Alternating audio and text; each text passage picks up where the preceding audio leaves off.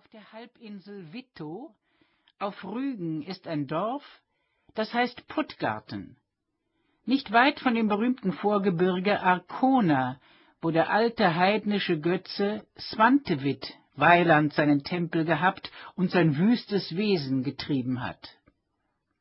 In diesem Dorfe Puttgarten lebte eine reiche Bäuerin, die hieß Trine Piepers.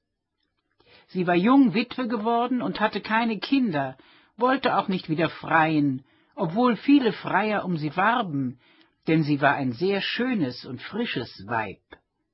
Das konnten die Leute nicht recht begreifen, zumal, da sie sonst immer lustig und munter war und bei keinem Tanze und Gelage fehlte. Denn das musste man sagen, einen aufgeräumteren Menschen gab es nicht als diese Bäuerin und kein Haus hatte so viel Lustigkeit als das ihrige. Alle hohen Feste hatte es Tanz und Spiel bei ihr. Die Fasten wurden vom Anfang bis zum Ende durchgehalten und mit Schmäusen, Spielen und Tänzen gefeiert.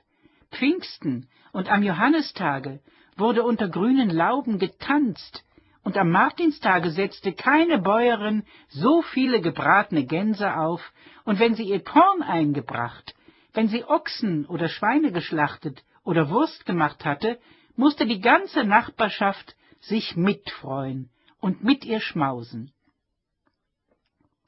Kurz, diese Bäuerin lebte so prächtig, dass kaum eine Edelmannsfrau besser leben konnte. In ihrem Haus war alles nett und tüchtig und fast über das Vermögen einer Bäuerin zierlich. Ebenso lustig und tüchtig sah es auf ihrem Hofe und in ihren Ställen aus. Ihre Pferde glänzten immer wie die Aale, und man hätte sie im Sommer und im Winter als Spiegel gebrauchen können. Ihre Kühe waren die schönsten und gedeihlichsten im ganzen Dorfe und hatten immer volle Euter. Ihre Hühner legten zweimal des Tages, und von ihren Gänseeiern war nie eines schier, sondern jedes gab ein Junges. Weil ihr Haus lustig und sie freigebig war, so hatte sie auch immer die schönsten und flinksten Knechte und Dirnen auf ganz Wittow.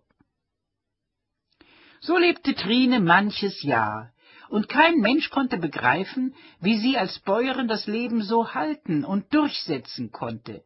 Und viele hatten schon gesagt, nun, die wird auch bald vor den Türen herumschleichen und schnurren gehen aber sie focht und schnurrte nicht herum, sondern blieb die reiche und lustige Trine Piepers nach wie vor.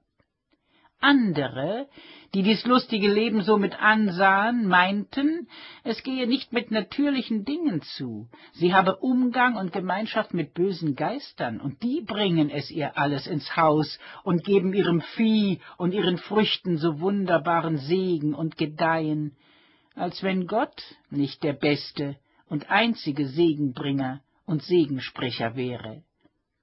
Viele wollten bei nächtlicher Weile einen Drachen gesehen haben, der wie ein langer, feuriger Schwanz auf ihr Haus herabgeschossen sei, das sei ihr heimlicher Buhler, der hänge ihr den Wiem voll Schenken und Mettwürste, fülle ihr die Kisten und Kasten mit Silber und Gold und stehe mit am Butterfass und helfe buttern, und gehe mit in den Stall und helfe melken.